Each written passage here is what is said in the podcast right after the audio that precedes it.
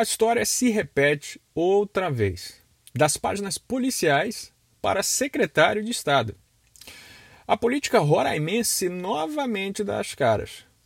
O novo nome indicado pelo governador Denário para o cargo de secretário estadual de Cultura chama-se Sherison Oliveira. Ele nada mais é do que o irmão de uma das maiores aberrações políticas do nosso estado, Sheridan Oliveira, que se destaca pelo seu passado duvidoso, pelo grande talento em desperdiçar dinheiro público com diversas extravagâncias, agravada pela falta de empatia e pela política assistencialista que empurra ainda mais a população carente da nossa terra para a dependência do Estado. Isso, meus caros, sem mencionar uma das suas maiores armas, a camuflagem. Habilidade essa dada pelo seu guarda-roupa. Se vestir de crente, de sorrisos e abraços ou até de ameaças nunca foi problema para essa parlamentar. A história dessa nomeação é muito mais complexa do que vocês imaginam. Sherison tem apenas papel de figurante nessa história. Não possui moral perante a sociedade e muito menos reputação ilibada para assumir o cargo, seguindo claramente os passos da sua amada irmã. Ele é acusado de agressão contra sua ex-esposa, a doutora Camila Passos, uma obstetra muito conhecida na cidade por sua atuação no pré-natal e na saúde da mulher.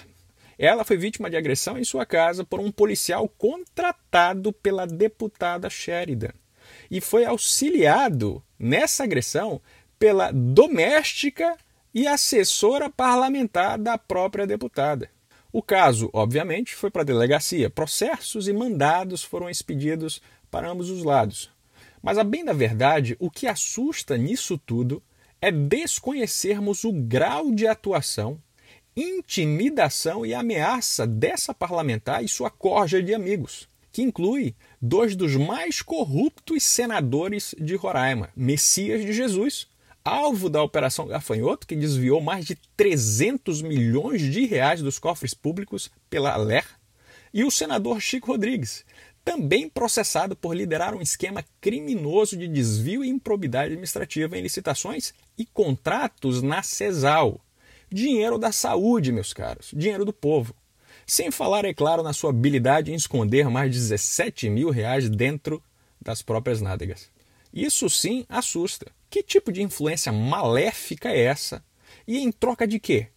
Para fazer um governador nomear um João sem braço para um cargo de Estado.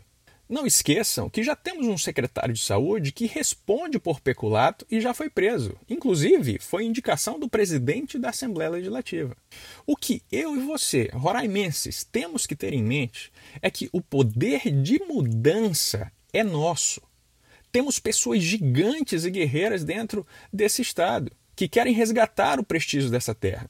Lembre de tudo isso, porque em dois anos você irá poder mudar essa realidade. Nós não merecemos passar por isso.